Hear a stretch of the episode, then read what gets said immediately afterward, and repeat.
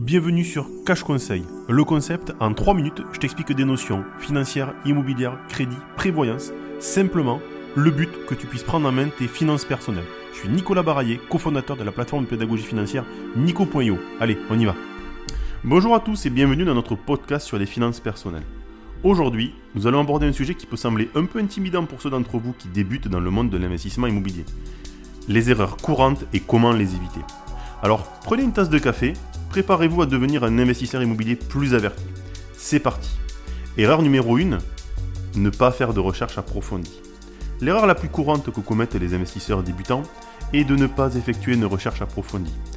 L'immobilier est une affaire de localisation, de localisation et encore de localisation. L'adage, l'emplacement, l'emplacement, l'emplacement.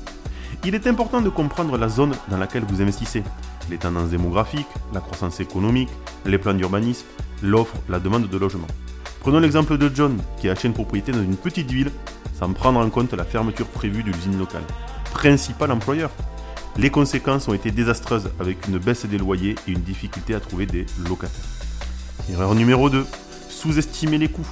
Une autre erreur courante est de sous-estimer les coûts. Outre le prix d'achat, il a des frais de notaire, de réparation, d'entretien, de gestion immobilière, des taxes et des assurances.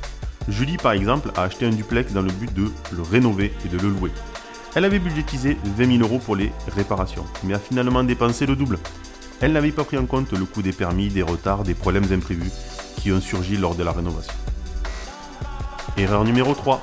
Ne pas prévoir de marge de sécurité. Ne pas prévoir de marge de sécurité est une autre erreur courante.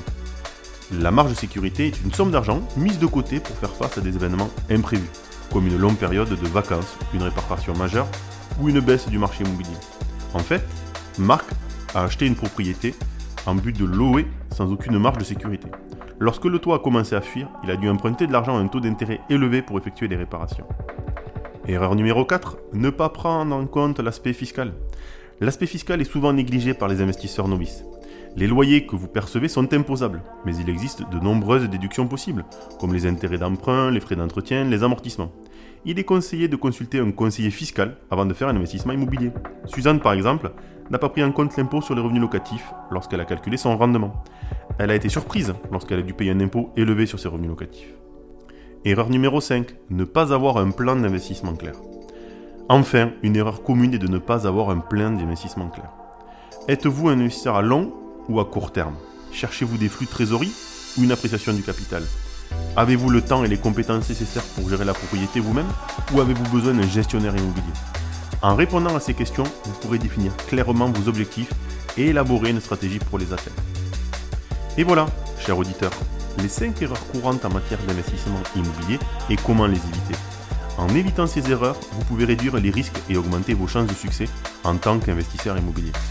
Souvenez-vous, l'investissement immobilier est un marathon, pas un sprint. La patience, la recherche et la planification sont essentielles.